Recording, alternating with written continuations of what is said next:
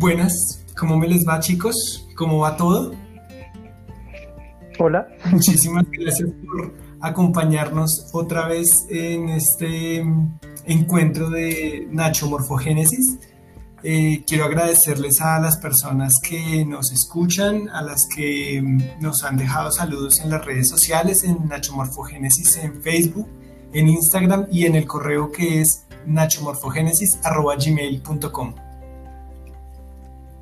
¿Cómo van? Muy bien, César, ¿tú cómo, qué tal este fin de semana? Productivo. Sí, estábamos diciendo que es la primera vez que grabamos un lunes. Probablemente quien nos escuche nos escuchará un domingo o un martes o otro día, pero bueno. Bueno, pues eh, esa, digamos que esa sensación de estrenar día a la semana no, eh, no es directa para los oyentes, pero esperemos que la emoción sí les llegue. Es mi sentir y, los, que les llegue. los sentir hacen parte de, los intereses de los diseñadores. ¿Cómo vas, Diego?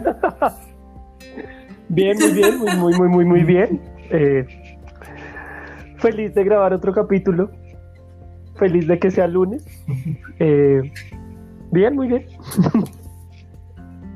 No, pues, me parece muy chévere porque a ellos les va a quedar claro, a la audiencia le va a quedar claro que hoy es lunes.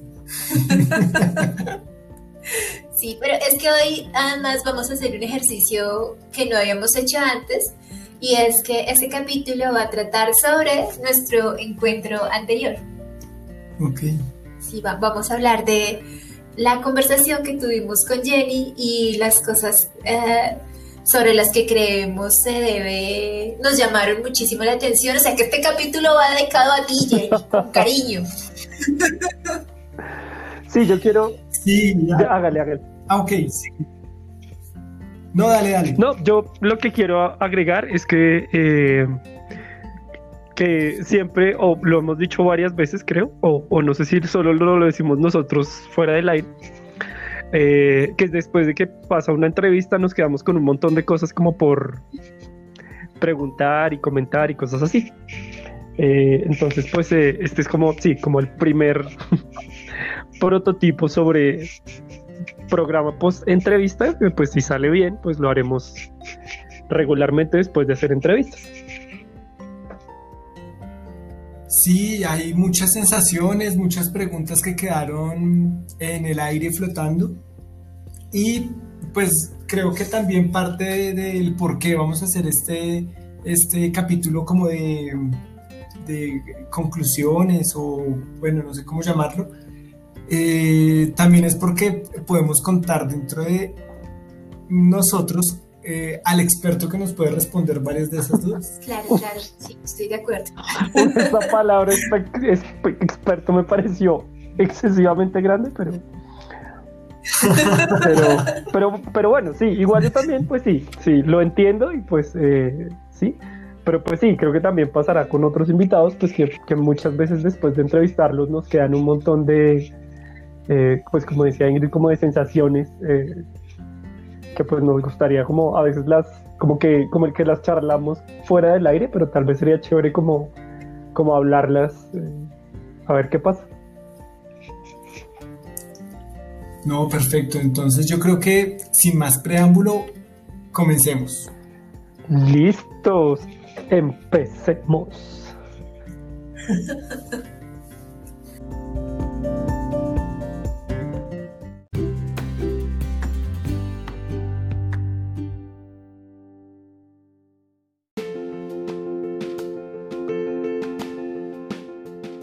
Bueno, chicos, entonces, quedaron muchísimas, muchísimas cosas en el aire.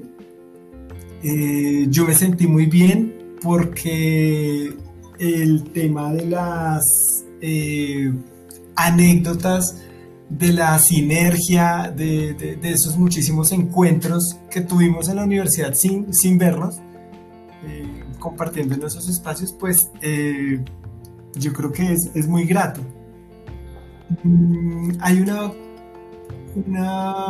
eh, o un tema que me parece muy chévere que lo, que lo retomemos y es eh, esa forma en la que conocimos pues Jenny nos habló específicamente de cómo conoció el diseño industrial y pues podríamos nosotros también recordar cómo fue ese, ese encuentro con, con el cine y la televisión. Bueno, yo también lo hablé un poquito en, ese, en el capítulo pasado, pero también podemos mirar cómo fue ese encuentro con la disciplina, con esa disciplina, o incluso con la nuestra, no sé.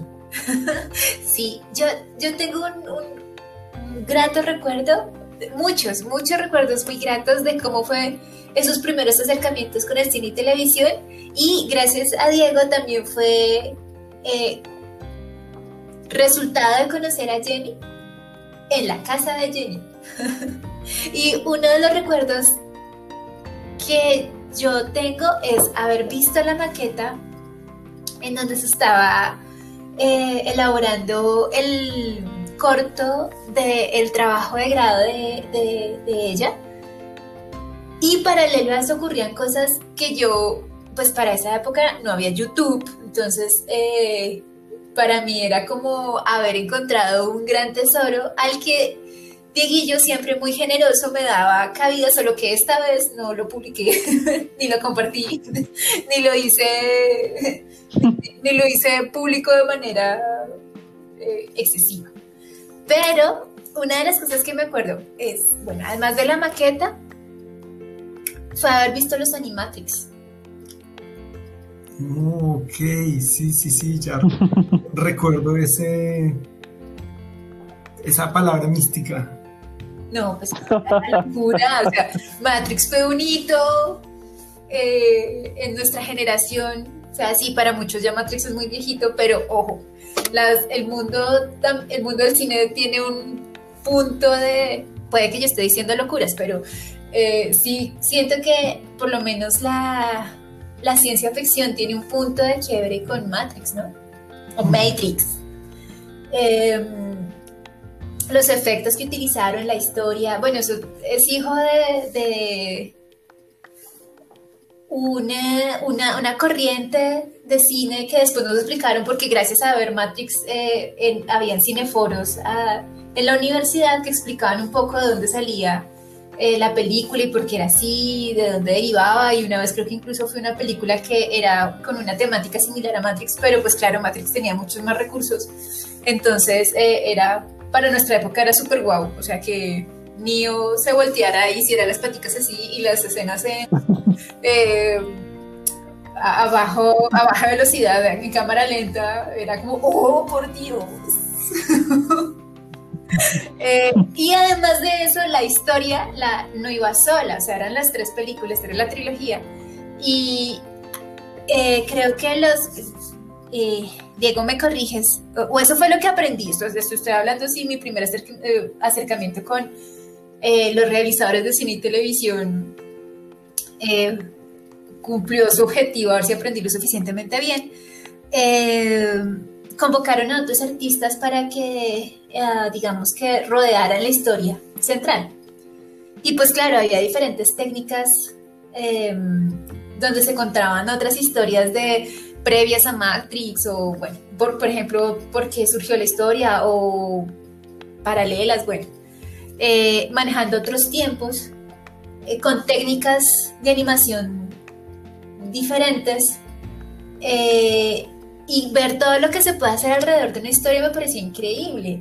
Y ver también que alrededor de una historia, pues ahorita parece muy obvio, pero ver cómo una historia se puede contar utilizando diferentes técnicas de representación y que cada técnica le dé un lenguaje diferente para mí era increíble y yo siento que me aproximé a eso fue a través de eh, de la casa de Jenny y de Jenny eh, como realizadora de cine y televisión. Sí. No tengo nada que decir. Sí, a mí me, de, lo, de las cosas yo, yo no pude ver en su totalidad y no, no, de pronto en ese momento no me enganché pues a, esa, a ese descubrimiento que tú mostraste ya después, lo, lo, como que lo fui masticando. Y sí, hay una cosa muy interesante y es el manejo del concepto. Y ahí hay una afinidad muy grande entre, entre cómo, bueno, la admiración, ¿no? Entre, entre cómo a través de, diferentes, lo que tú dices, a través de diferentes herramientas, a través de diferentes estilos, se puede llegar a ese a, materializar ese concepto, porque a la larga el concepto está. Claro, claro. Y paralelo a eso, pues imagínate ver la maqueta de tu trabajo de grado. Y después yo fui a la presentación porque yo me invitó, o sea, en primicia, a una de las primeras eh, presentaciones del, del corto.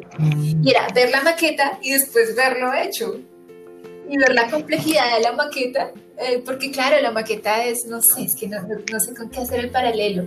Es como cuando uno eh, en su mesa de trabajo tiene todos los bocetos eh, tiene todo el material de trabajo, tiene además los materiales con los que se hacen los modelos, eh, pero le toma la foto al, a lo que hay que mostrar, o sea, al, prototipo.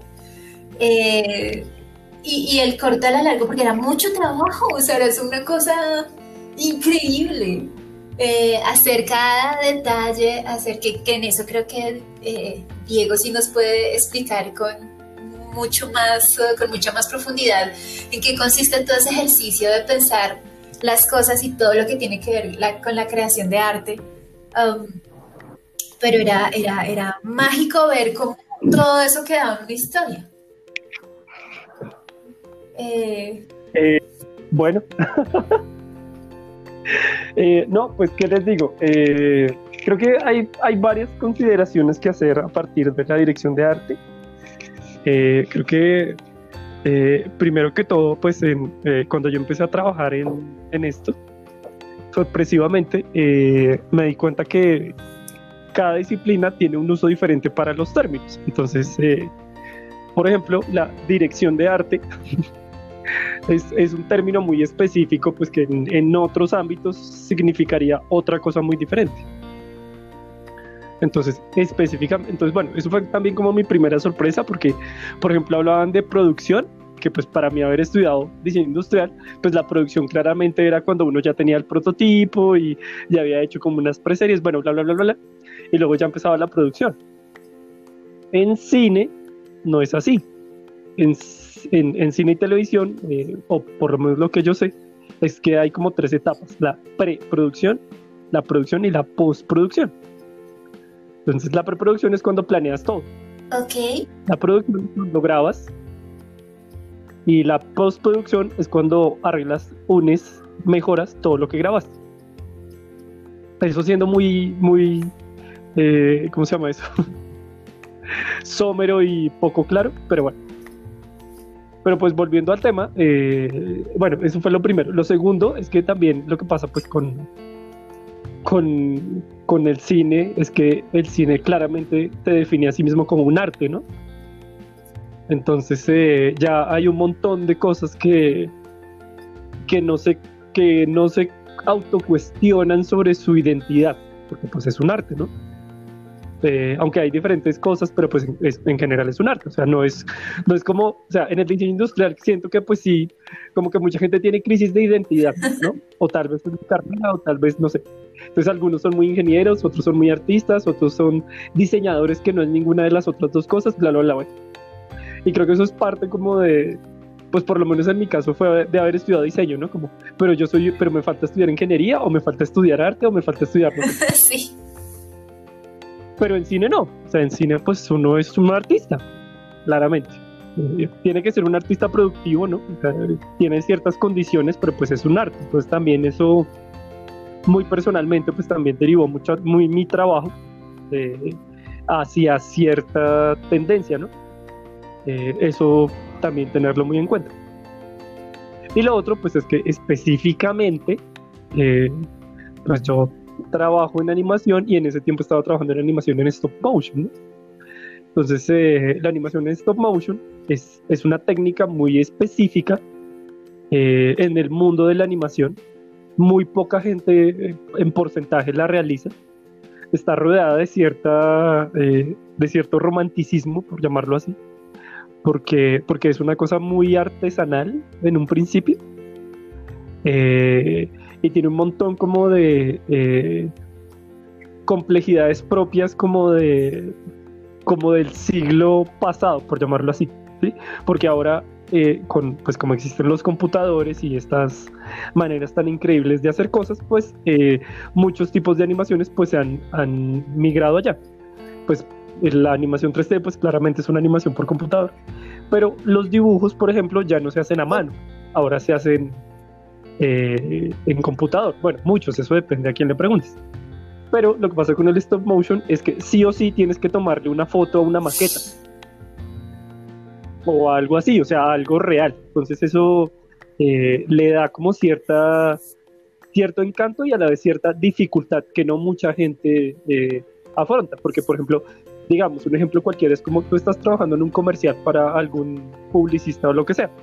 Y después de la quinta reunión dicen como, ay no, es que ese rojo es raro, mejor verde. ¿No? En stop motion no, eso no está fácil. Exactamente, pues habría maneras muy complejas, pero, pero, pero en 3D uno lo que haría sería como entrar al archivo y buscar el color, cambiarlo, mirar pues si es como idóneo para el concepto y luego renderizar y luego pues mostrárselo al cliente otra vez, ¿no? Eso en stop motion no se puede hacer. O bueno, es muy difícil hacerlo porque se podría hacer en postproducción, pero pues es una cosa muy compleja. Eh, entonces, pues bueno, ya habiendo dicho esto, eh, lo que tú decías pues de crear objetos pues es muy importante porque, porque la idea es que los objetos que tú creas son los objetos que les tomas fotos. Y pues siendo como más específicos, pues es que en el stop motion todos son objetos, incluidos los personajes, ¿no? O sea, eh, no es como en el cine, que pues los, los, los, los, actores no son objetos, digamos en el sentido eh, propio de como lo pensaría un diseñador. En cambio, en, en, la animación stop motion sí, todos son objetos. Entonces ahí, pues básicamente pues es una técnica pues de objetos artísticos en cierta manera, aunque claramente tienen una función, eh, aunque sea una función fantástica. Entonces de ahí, eh, pues es muy importante como forjar un concepto que sea, yo lo llamo denso, ¿sí? Porque muchas veces es como, o sea, digamos que es, es, como el diseño, sí, es como el, pues sí, es que yo creo que eso es diseño industrial, o sea, pues tú puedes inventarte una silla en dos horas o en 15 minutos, pues de ahí a que tenga, a que sea como eh, importante, interesante, bueno, puede ser que sí, pero pues en general pues uno se toma bastante tiempo en crear un montón de cosas. Entonces lo mismo pasa en el cine.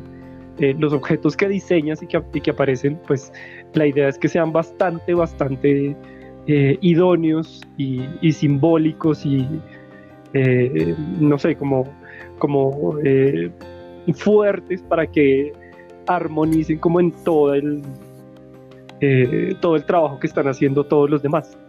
No sé si respondí tu pregunta o la evadí bellamente. No, no, no, no, no, está súper interesante. Eh, esta relación entre objetos eh, desde la visión del diseño y la materialidad que necesita el cine y la televisión para que la historia se construya eh, ay, no me aguanto las ganas, pero creo que tú ayer nos explicabas el concepto de diegético. Eh, yo no, importa, pero tú sabes. Eh, y creo que, porque les contaba ayer que hay una, amiga de la maestría que está haciendo su, su tesis alrededor de los prototipos diegéticos. Eh, y cómo eso sirve en la construcción de escenarios y cómo el diseño tiene que ver con eso. Pero lo diegético es un concepto propio del cine y la televisión y cómo hay, hay puentes entre, entre, entre una disciplina y la otra. Caramba.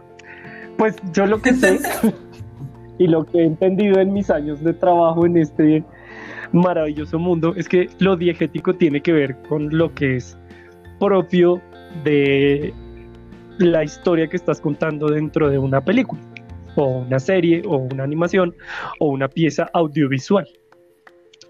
Entonces es como todo lo que está dentro tiene que ver y se relaciona con lo propio de la historia. Entonces, eh, por ejemplo, si uno está haciendo una película sobre eh, un eh, astronauta que está viajando por un agujero negro hacia otro lugar. Entonces, pues este astronauta está rodeado de cosas. Y pues esas cosas tienen que ser propias de su historia. Entonces son como, o sea, son, son objetos, sí, diegéticos, por llamarlo así. La nave también. Incluso si él pone una canción, pues la idea es que sea una canción propia de su mundo.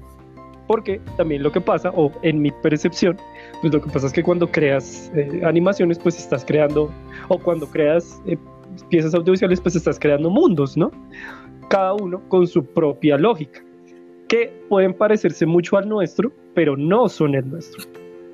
Entonces ahí eh, hay que tener mucho en cuenta pues que, que, cuando estás diseñando un objeto e incluso un personaje, tiene que obedecer a ciertas a ciertas leyes, normas, eh, parámetros que son propios de la historia. ¿Sí? Entonces, eh, no sé, viendo, dando un ejemplo muy básico y, bueno, es un ejemplo ahí, es como si tú eh, estuvieras viendo una de las películas de Batman, por ejemplo, que son bien oscuras y pues porque Batman es oscuro, ¿no? y entonces en algún momento no sé, apareciera, a ver, ¿qué se me ocurre? Como un osito cariñosito. Sí, algo bien Por ejemplo, o, muy, muy colorido, ¿no? Que, ahí lo que hace es que rompe mucho como toda la, la diegesis estética que uno está planteando para la historia o que se está planteando en la película. ¿sí? Entonces ahí pues uno diría como, uy, eso, eso es realidad de ahí, que no es que no se pueda hacer, porque pues claramente pues hay muchas películas donde se usa esa herramienta, para hacer contraste, pero aún así, pues es una cosa que es propia como de la historia.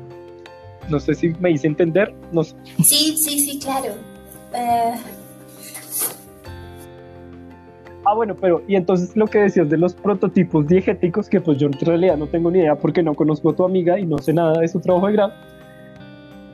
Pero pues lo que yo supongo es que tiene que ver con que son esos objetos que aparecen en películas y que son prototipos eh, propios como del mundo de, los audiovisuales que son como el principio de un concepto que luego se desarrolla para que se vuelva realidad.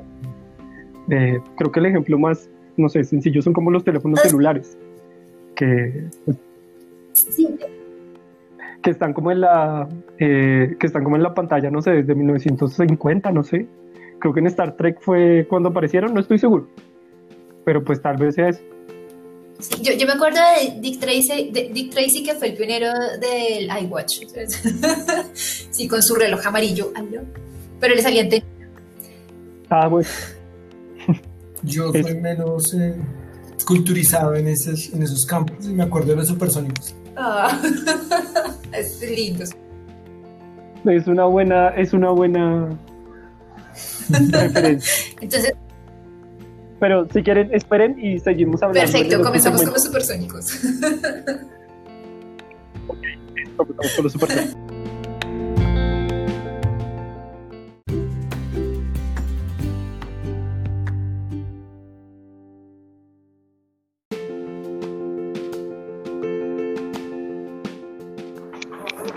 muy interesante volver a retomar este tema de la diegesis. es un término que yo eh, particularmente no había escuchado y me parece increíble.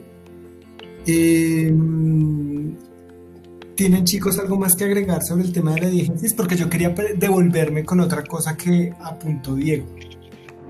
Entonces, para no continuar el tema, ¿Tú tienes algo más? Yo solamente como un tema aclaratorio y es que para los más jóvenes, que ojalá nos escuchen, eh, pueden ver los supersónicos en City TV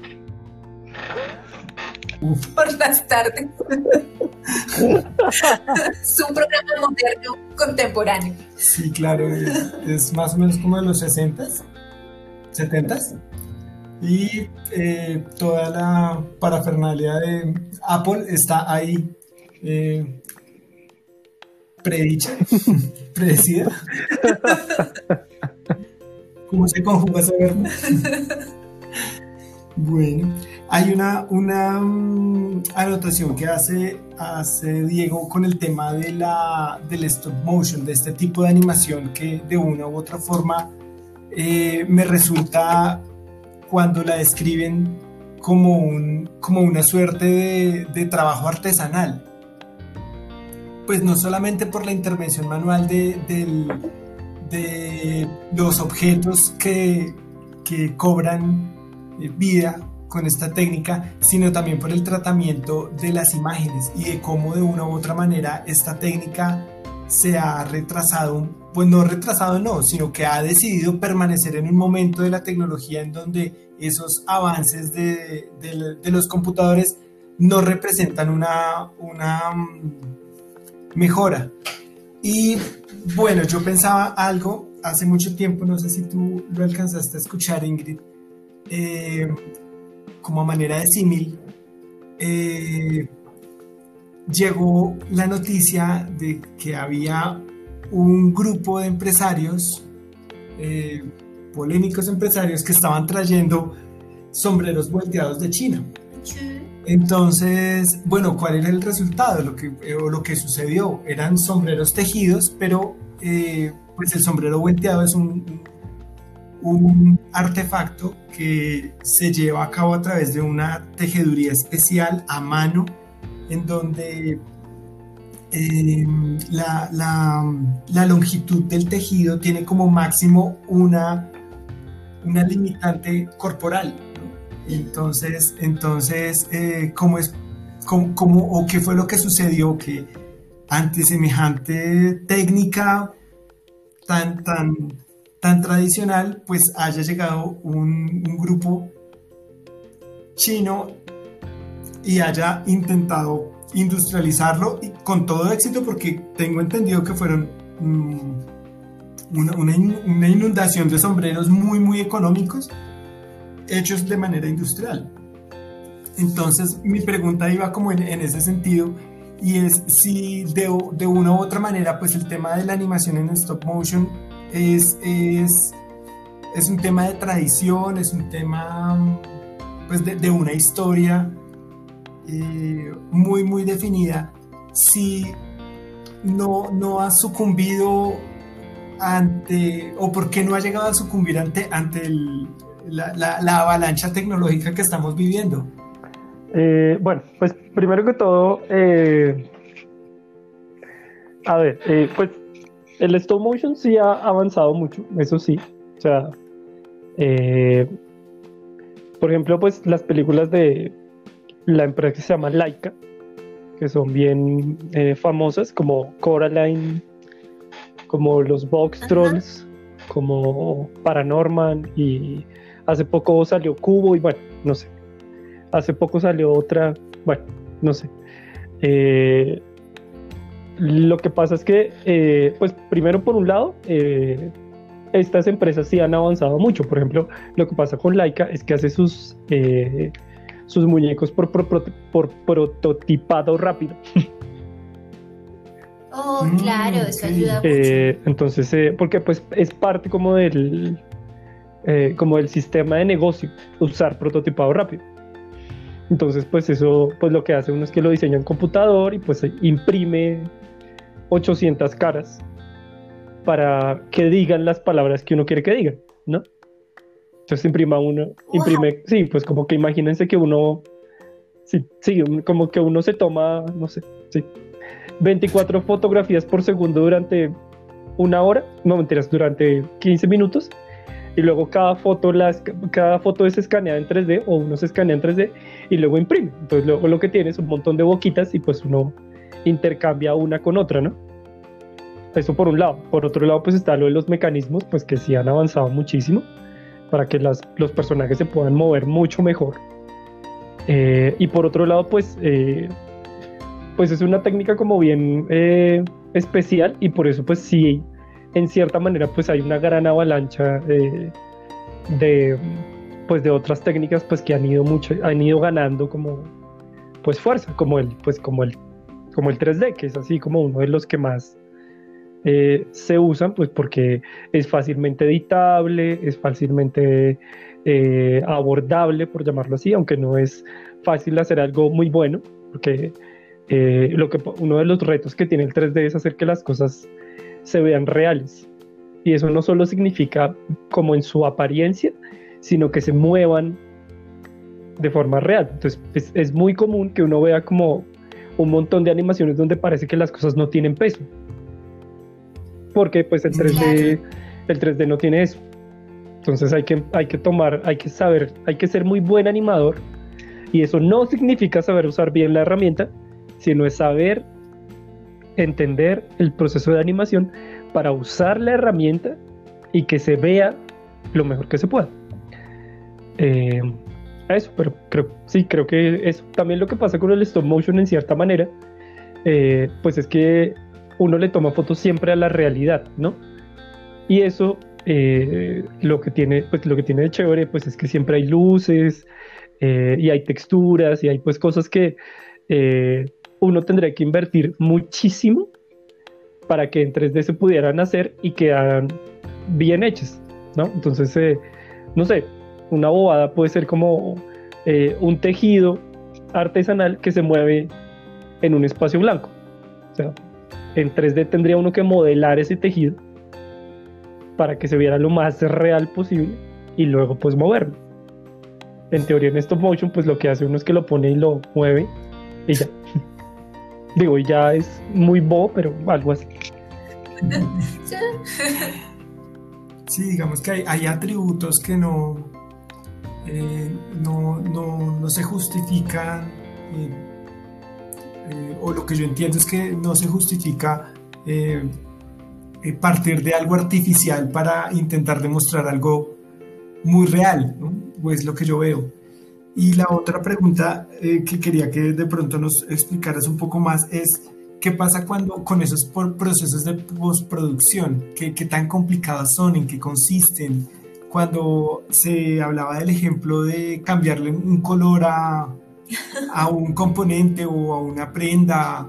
Entonces, que si, si en determinado momento se logra y, cómo es ese proceso. Pues a ver, eh, sí, em, empecemos por lo del, no, a ver, empecemos por lo general. Pues básicamente lo que uno tiene después de que hace el stop motion es un montón de fotos. Y en teoría, pues uno puede editar las fotos, pues porque las fotos se pueden editar. en programas de pues, edición de fotos. Eh, no voy a decir marcas, pero bueno. Eh, entonces, en teoría, pues sí, por ejemplo, digamos, es una cosa más o menos común en, en el mundo de la animación stop motion, eh, stop motion, perdón, es tener objetos como que están suspendidos en el aire o que necesitan ayuda para no caerse. Mm, lo que uno hace es que pone unos soportes y luego en postproducción los borra.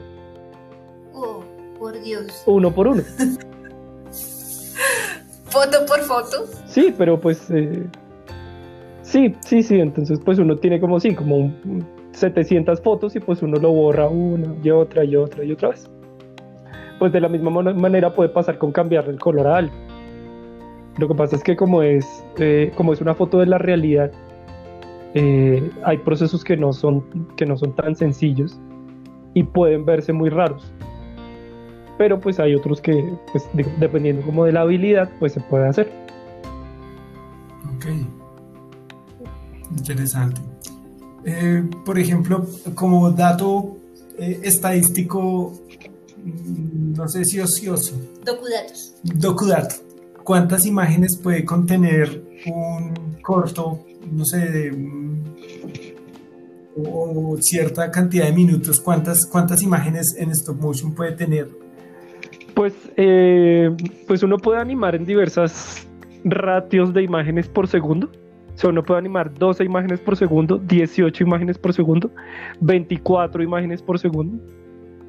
O sea, en teoría uno podría animar pues cualquier ratio, pero eh, los más comunes son como 12 porque el cine está hecho a 24 cuadros por segundo.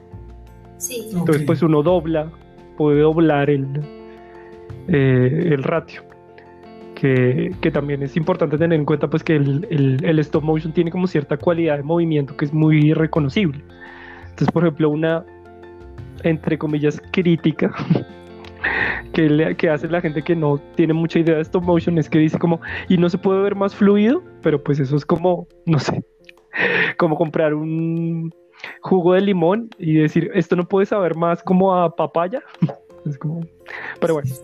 O comprar leche deslactosada o café descafeinado. No, no, no, no, no, porque ni siquiera, es que ni siquiera son la misma cosa. no es, no es leche tal o tal, sino es como pues eh, el stop motion tiene esa particularidad que pues cuando uno ve Cubo o cuando uno ve cualquier película de Laika, pues lo nota, porque es, es propio de la técnica. Eh, si no es así, pues entonces eso es como el 3D, que si es fluido, fluido, fluido, pero bueno. Eh, Dios mío, ¿de qué estábamos hablando? de, la, de la cantidad de imágenes. Ah, ya. Entonces, por ejemplo, entonces pues lo que uno hace es, es, es, es, multiplicar. Entonces, si tiene 12 cuadros por segundo y pues va a ser, eh, no sé, como... Eh, eh, a ver, 12 cuadros por segundo, entonces son 60 segundos, entonces lo que uno tiene son 720 cuadros por minuto.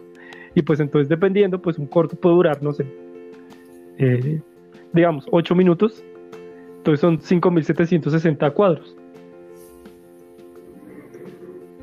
Wow.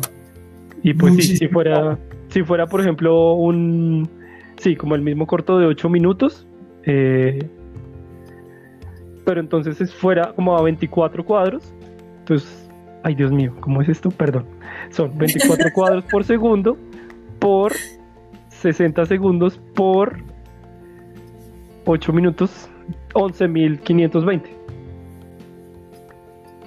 Me coincide.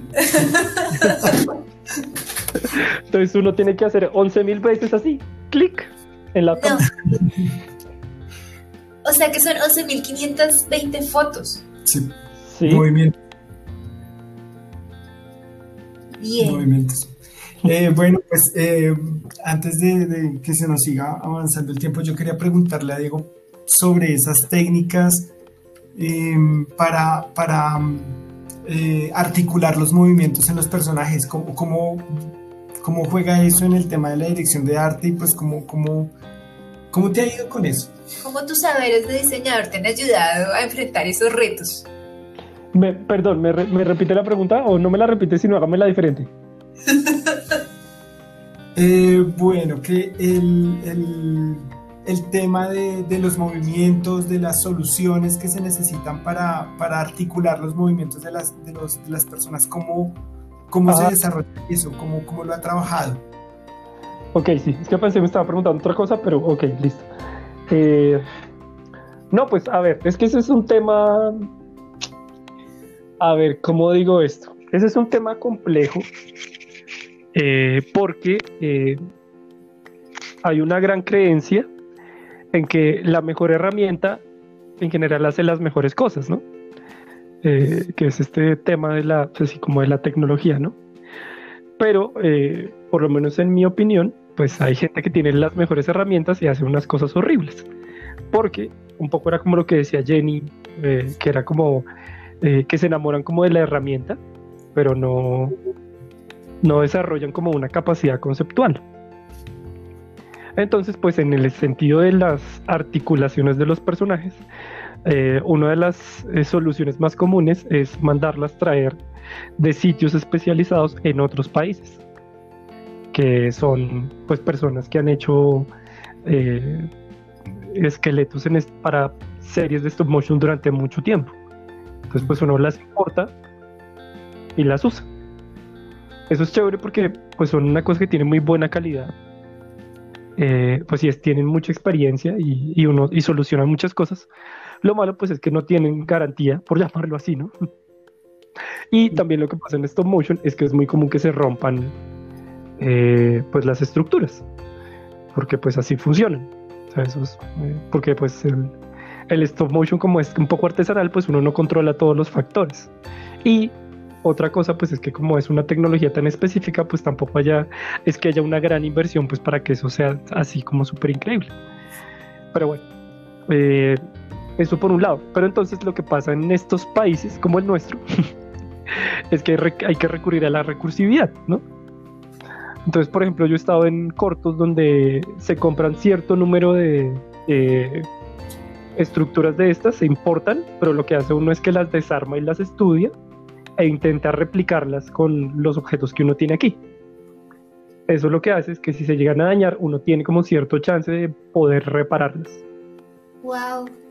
Eh, hay varias, pues yo, yo, he visto a lo largo de mi trabajo, he visto muchas intenciones, como muchas iniciativas de hacer las estructuras bien hechas, pero pues digamos que el impedimento es que el mercado realmente es hiper, mega, ultra limitado. O sea, las personas que hacen stop motion en Colombia se cuentan con los dedos de, no sé, eh, una mano extraterrestre, no sé. Eh, no sé, no, son muchas tampoco. Eh, entonces, pues tampoco es como, o sea, sí, lo vas a desarrollar y a quién lo vendes, o sea, ¿qué haces con eso? Y, muchas veces los mismos personajes le piden a uno una cosa tan específica que pues esas estructuras, o sea, habría que mandarlas, y bueno, no sé, eso también es una cosa muy loca. Entonces, pues muchas veces lo que uno hace es que, o por lo que, no, por lo que yo he pasado, que también tiene que ver con el desarrollo del proyecto, es saber que, cuál es la mejor decisión en cuanto a crear una estructura. Entonces, pues hay, hay diversidad de opciones. Hay gente que usa imanes, eh, hay gente que usa alambre, eh, hay gente que usa aluminio, eh, hay gente que no usa nada, sino los graba con la cámara desde arriba y los personajes en el piso. Oh, no sé. pero bueno, pues hay diversidad de, de cosas para hacer. Creo que para mí, pues lo importante, o en mi experiencia lo que ha sido más importante, es tener la capacidad de, repararlos rápidamente. Porque muchas veces es como, pues sí, como eso, como yo quiero la mejor tecnología, pero pues lo que hago es que la traigo acá y cuando la tecnología sufre un desperfecto, pues no hay nada que hacer. O sea, hay que llorar y ya. Claro, o sea, ah, si hay algo que también pueden unir el cine y la televisión y el diseño es ese pensamiento proyectual. Y lo que yo siento es que en el, en el, en la, en el cine y televisión es de largo aliento. Son proyectos de años. Pues sí. sí. lo que pasa es que también, eh, pues una cosa que pasa, pues dependiendo del proyecto, ¿no? Porque eso depende, o sea, por ejemplo, un comercial no puede tomarse todo el tiempo para que una persona reflexione, pues también por la, un poco por la característica típica pues de un comercial, pues que no se espera que dure años y años, sino pues eh, lo que tenga que durar, aunque pues hay unos que sí rebasan esa brecha, pero pues en general pues no. Eh, pero pues en una película, por ejemplo, pues si uno espera que haya como, pues que perdure en un tiempo, ¿no?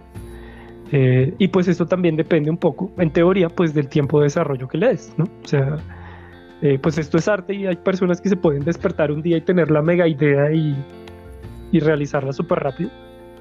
Pero en general, lo, entre más tiempo, o pues sí, entre más tiempo y mejor, eh, mejor como, no sé, como, como que como si uno tiene un mejor proceso a la hora de condensar información, pues la cosa suele salir mejor, en mi experiencia, ¿no? Entonces, digo, por ejemplo, digamos que estamos haciendo un corto, no sé, sobre un, no sé, como un casino, por ejemplo. Entonces, pues en el casino hay unos dados, ¿no? Entonces, pues uno puede comprar unos dados, o sea, uno puede dibujar los dados que ha visto toda la vida. O puede empezar a desarrollarlos y tomarse el tiempo, o sea, cuánto tiempo necesite para hacer los mejores dados para la película. Ok. Entonces, pues eso lo que hace es que uno se toma el tiempo, pues para definir la morfología diegética, por llamarlo así, eh, que tendrían los dados, ¿no? O sea, como, porque también lo que pasa pues es que pues eh, los objetos en cine son simbólicos, ¿no? Claro. Entonces, pues entre más, entre mejor hayas desarrollado una, un símbolo que esté referenciado y, materializado en una imagen, pues en un objeto, pues teóricamente pues es mejor para la pieza audiovisual, ¿no? O sea, eh, pues sí, creo que eso incluso eh, es muy común en la realidad, ¿no? O sea, si tú, por ejemplo, ves como, es como esta cosa que dicen de los políticos que se estudia un montón qué gafas se les ponen. Sí. Algo así, es como lo que hay que hacer es buscar las gafas del universo diegético del personaje que estás proponiendo, ¿no? Eh, o sea, el personaje político, ¿no? Porque pues... Claro. Eh, eh, también el político es un símbolo, entonces lo que haces es que buscas las mejores gafas. Lo que pasa es que, digo, yo no sé si las van a hacer, no tengo ni idea.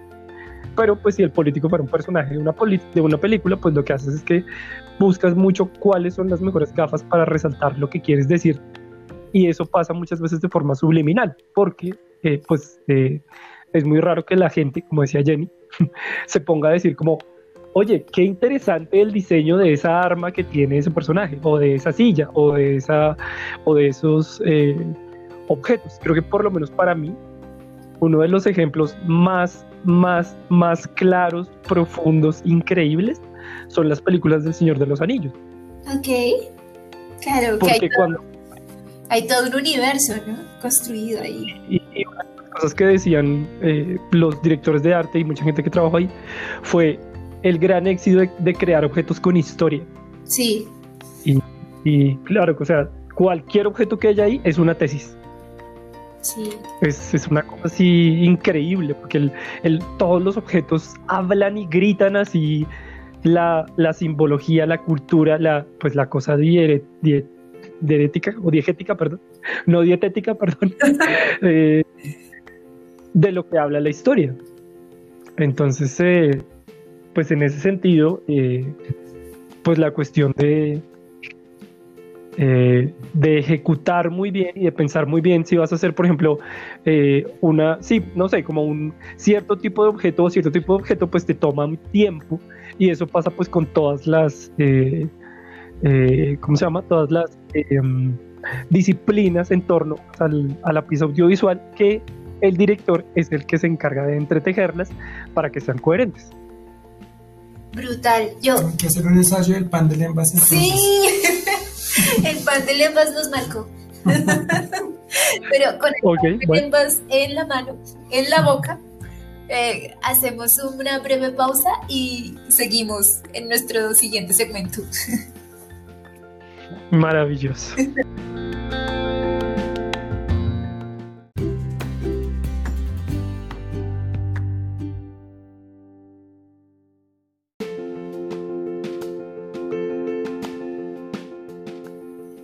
Bueno, después de, retomamos después de antojarnos del pan de lembas eh, y de intentar emular el pan de lembas con una galleta en el eh, intermedio de los segmentos. eh, tú nos estabas hablando entonces un poco de estas historias que hay alrededor de los objetos, ¿no? Y cómo los objetos eh, en un mundo irreal o en un mundo ficticio, eh, entre más fuerte sea la historia, pues estos objetos tienen más sentido porque están conectados, tienen su propia historia. Y, nos hablabas también un poco de cómo también esos objetos eh, adquieren unas cargas muy fuertes eh, cuando se crean otros mundos que no solamente tienen que ver con la construcción de un material audiovisual, sino con representaciones que vemos todos los días eh, como los personajes de la política, que a la larga son personajes. Eh, pero entonces, según tú, ¿cuál sería esa conexión que hay entre, entre el diseño eh, y la creación de piezas audiovisuales en función de esos objetos? Dios mío, esa pregunta parece pregunta de, no sé, Interacción y propuesta. Parece pregunta de, tesis o algo así. Eh, a ver, voy a intentar responder esto, aunque tengan en cuenta que no, no, estoy, no me preparé leyendo un montón de teoría, pero no, pues a ver, básicamente lo que pasa desde mi perspectiva, eh, pues es que, eh, o por lo menos lo que me, sí, lo que me pasa a mí es que yo empiezo a ver como que todos los objetos son como parte de una película. Porque pues todos los objetos, en, pues entre, no sé, eh, todos los objetos tienen que ver con cierta simbología eh, y ciertos imaginarios, esa hermosa palabra tan mancillada, por mí también. Eh, entonces, pues digo, porque también de eso también creo que se trata el diseño industrial y la, el diseño de objetos. Pues hay una gran cuestión sobre, sobre los objetos como símbolo eh, y con significado. entonces, pues sí, lo que pasa es que pues eh, así como es cuando uno dice, o como por lo que pasa a mí, cuando yo diseño pues objetos fantásticos, pues también lo que hago es que miro los objetos pues que están a nuestro alrededor y como muchos de esos objetos tienen un montón de relatos eh, simbólicos, pues que si fuera una película uno diría como, uy Dios mío, esta cosa es una locura. Eh, pues que hay de diversos tipos, ¿no? Pero pues sí, eh, lo que yo siento es que hay una enorme carga simbólica en un montón de objetos que nos rodean todos los días. Eh, y pues que es muy fácil no verlos, ¿no? Como pensar que, no sé, como que la utilidad es lo que es lo importante, por ejemplo, ¿no? Pero pues lo que creo es que así como pasa con la dirección de arte muchas veces, estos objetos actúan como de forma subliminal, ¿no? Y y marcan mucho como la, no solo como la usabilidad, eh, ¿cómo llamarlo? Como manual o, corporal, sino también la usabilidad visual, ¿no? O sea, como marcan los oh. entornos, ¿no? Que, no sé, creo que... Eh, no sé, digamos, eh, creo que uno de los objetos que me parecen más, no sé, como interesantes son los postes. porque estéticamente eh, marcan toda la ciudad de muchas maneras. Y, si uno los analiza como si fueran una cosa de una película, eh, hablarían de, mucha, de muchas cosas, ¿no? Eh, y pues así pasa con toda la ciudad, ¿no? Como con los volardos y, no sé, muchas cosas, pues que, pues que sí, creo que también tienen que ver con el diseño y con esta cosa como simbólica que, que, que un poco, no sé, como que ahora que hablabas de los prototipos diegéticos, eh, en cierta forma, pues las, hay muchos objetos eh, de nuestra realidad que en realidad son prototipos diegéticos de nuestra historia, ya sea como personales o como sociales, eh, que pues muchas veces es como, pues como lo que menos se, se piensa, ¿no? Como, como que uno cree que los símbolos son ciertos objetos, pero a veces lo que uno cree que es lo menos simbólico suele ser lo más subliminalmente simbólico. Pero bueno, creo que eso es muy complejo, no sé, muy raro. Porque a mí, por ejemplo, siempre me ha cautivado mucho el tema de la usabilidad de los objetos imaginarios. Que, que por ejemplo, pues es más claro verlo como en los videojuegos, ¿no? Eh, porque, por ejemplo, cuando uno juega, no sé, por ejemplo, eh, un, un juego como de disparar en primera persona, o sea, cuando uno ve como lo que está viendo el personaje y uno ve que tiene las armas a los lados, esos objetos se están usando por la persona que está jugando. Sí. Pero el objeto es imaginario. Pero, pero, pero lo está usando, no sé, esas cosas que son así como de, eh, como que tienen que ver con que pues hay un personaje que lo está usando y todo eso, pero uno lo está usando porque uno está usando al personaje o está usando el arma atrás del personaje. Bueno, esas cosas que son eh, como conceptualmente divertidas.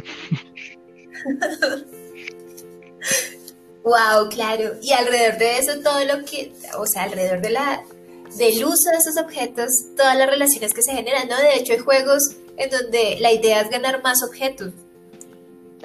Claro. Sí, y también. hay objetos más poderosos que otros. Claro.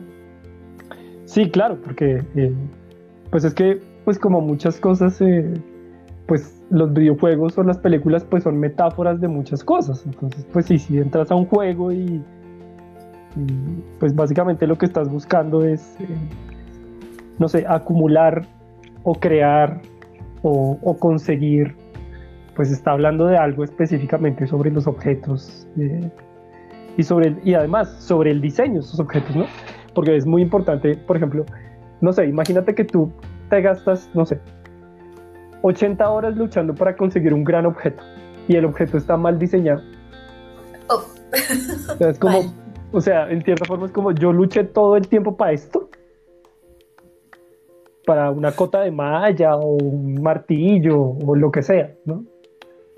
Eh, entonces también eso, pues ahí entra también como esas cosas de diseñar simbólicamente el éxito, por llamarlo así, ¿no? Sí, señor. Pues que también tiene que ver con muchas cosas de la realidad, ¿no? Eh, que hay objetos que están diseñados para decir llegaste o tuviste éxito, ¿no?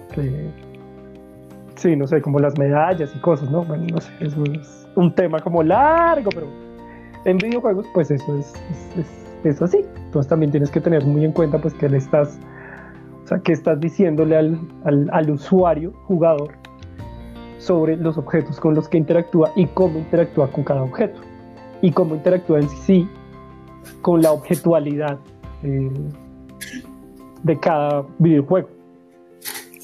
Claro, y de hecho ahorita una de las herramientas que utilizamos los diseñadores para poder eh, diseñar o, crear en esa, en esa fase de, en alguna fase del proceso creativo o del proceso de eh, convergencia de las ideas, empezamos a utilizar herramientas propias del cine y la televisión que nos ayudan a construir esas historias. Está, por ejemplo, el tema del storyboard. Entonces ahora, como la herramienta reveladora, bueno, no, ya se utiliza hace mucho tiempo, eh, se construyen estas narraciones cortas eh, de manera visual que ayudan a contextualizar el objeto y a construir una historia alrededor de lo que queremos que suceda con él.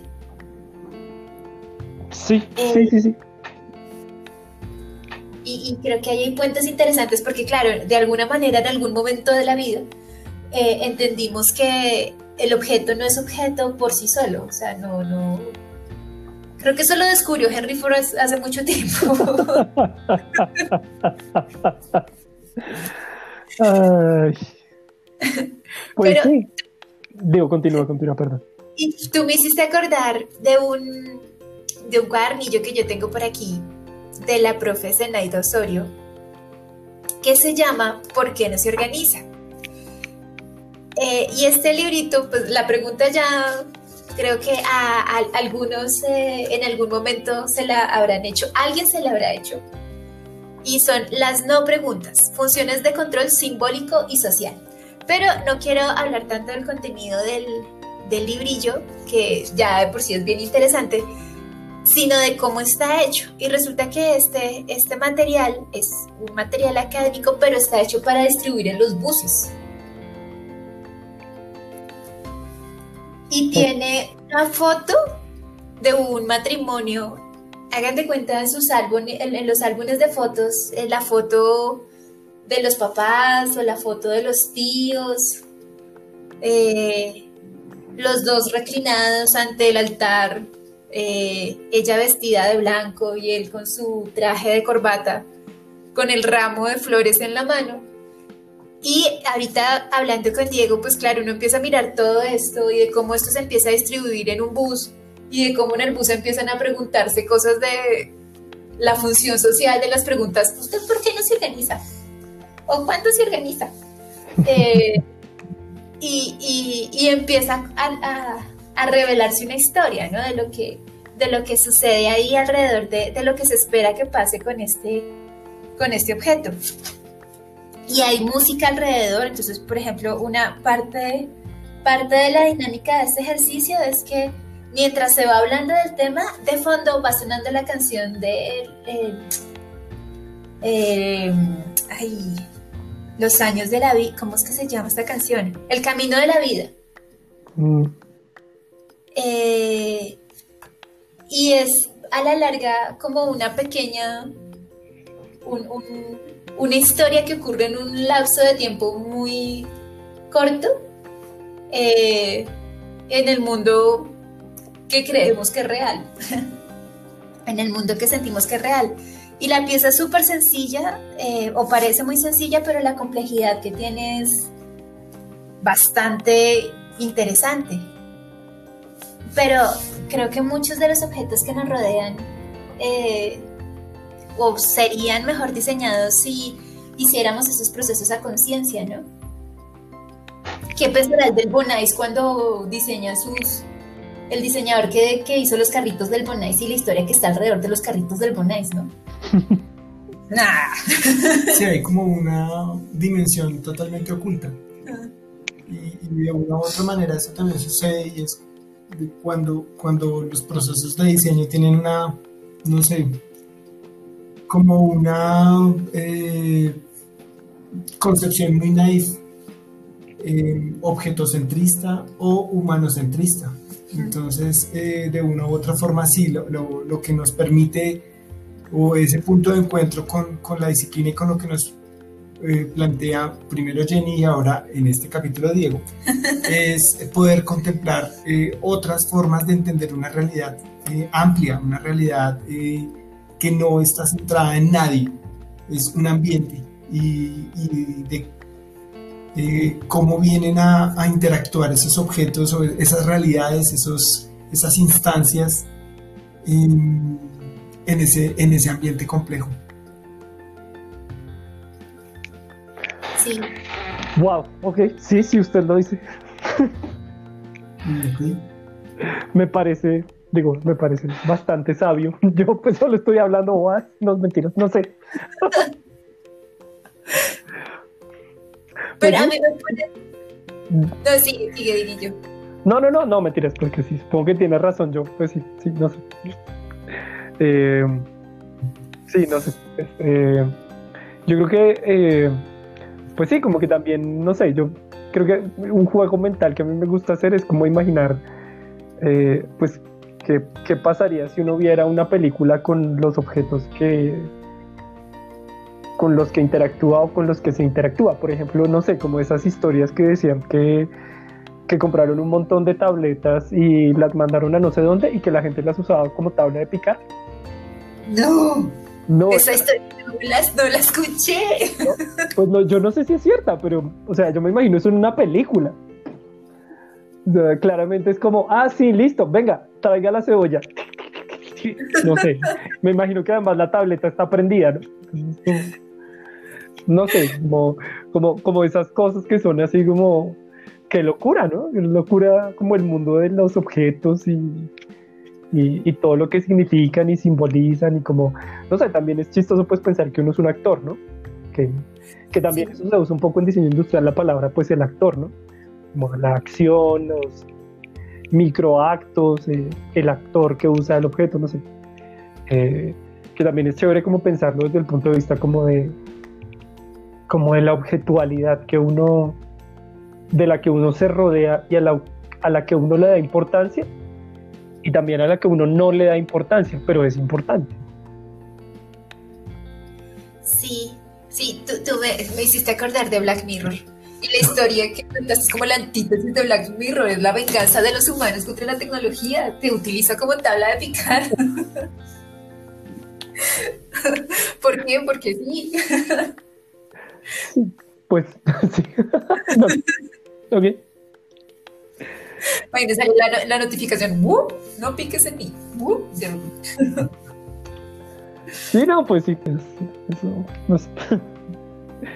ah, pues sí. Sí, yo creo que pues como para finalizar, lo, lo único que, o no sé, pues como que lo que pienso es que, pues sí, como que eh, nuestra charla con Jenny abrió como una puerta que, pues también como diseñadores, pues eh, creo que, que, vale la pena reflexionar mucho, no solo eh, desde que la disciplina del diseño industrial puede decir mucho en, en, otros contextos como en, la, como en el cine, sino además de eso como en como los objetos en el cine, la televisión y los proyectos audiovisuales tienen mucho que decir hacia el diseño industrial. Sí, Sí, sí, sí, creo que, wow, ahí puede haber un diálogo bien interesante porque, eh, como Jenny nos contaba, muchas soluciones que ella encontró en su quehacer eh, del cine y la televisión eh, a través del diseño fueron muy útiles y fueron reveladoras, esclarecedoras. para nosotros también la forma en la que ellos abordan los proyectos, en cómo los preparan y cómo, en cómo crean el mundo alrededor de esos objetos, eh, bueno, no alrededor de los objetos, es la historia, los objetos hacen parte de esa historia, pero cómo los, los objetos se construyen eh, y se justifican en función de esa historia nos ayudaría mucho a nosotros también.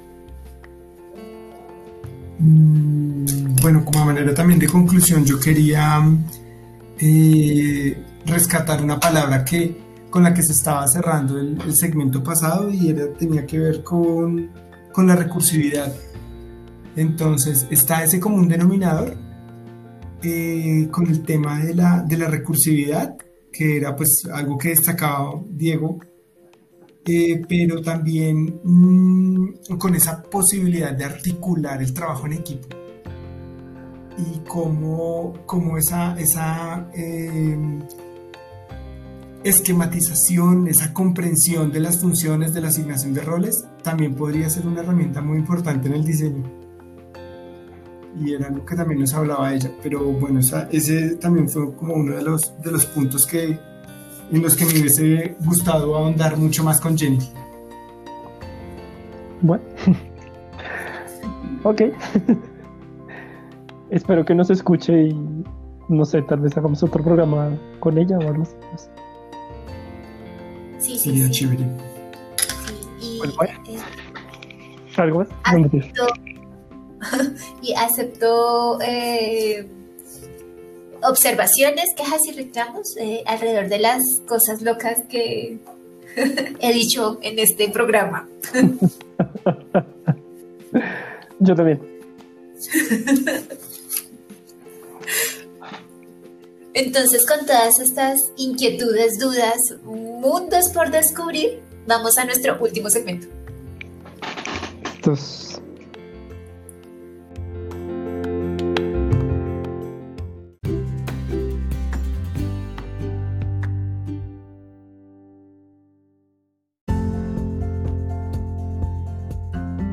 Listo chicos, entonces eh, retomando para el cierre,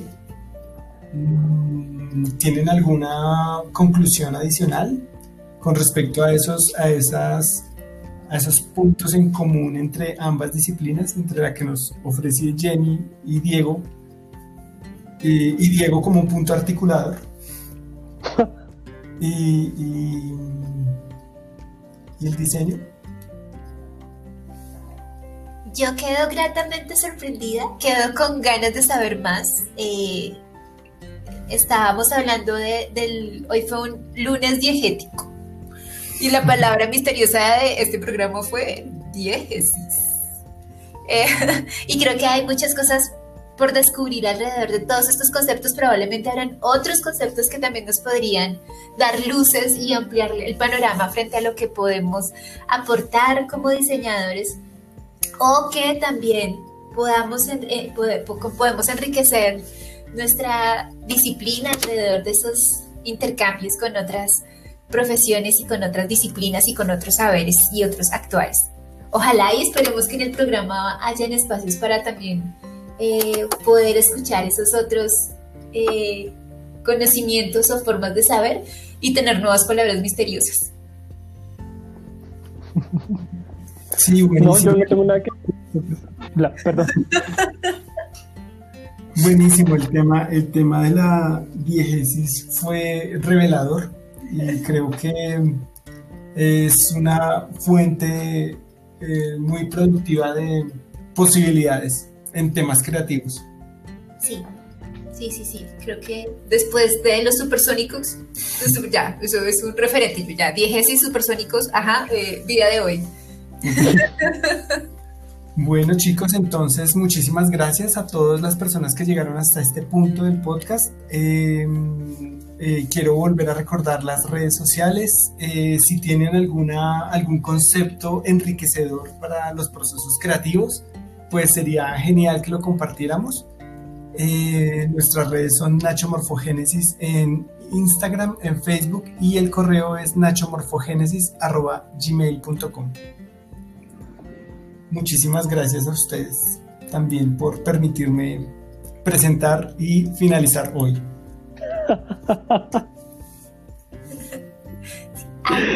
De nuevo nuestros saludos y a Mario también. Y a Don Palabras hoy por compartirnos todos sus saberes. Creo que también uh, siempre las pausas, como hemos dicho, queda uno como mitad camino. Pero bueno. Sí, tal vez algún día hagamos un podcast de tres horas. Y lo vamos, y lo vamos subiendo de hora en hora, quién sabe. Bueno, no importa, ya veremos. No, yo pues les agradezco a ustedes pues por escucharme. eh, como si, como muchas veces voy a sacar la vieja confiable, esto es mi opinión. Eh, y pues mis ideas y lo que yo he reflexionado pues de cosas, pues no, no creo que tenga ninguna verdad dogmática, pues solo es como pues un mundo de posibilidades. Igual gracias, muchas, muchas, muchas, muchas, muchas gracias por escucharme. Sí, yo después de hoy no voy a ver los postes de la misma manera. ah, bueno. bueno, entonces, eh, adiós. Vale. Chao. Chao.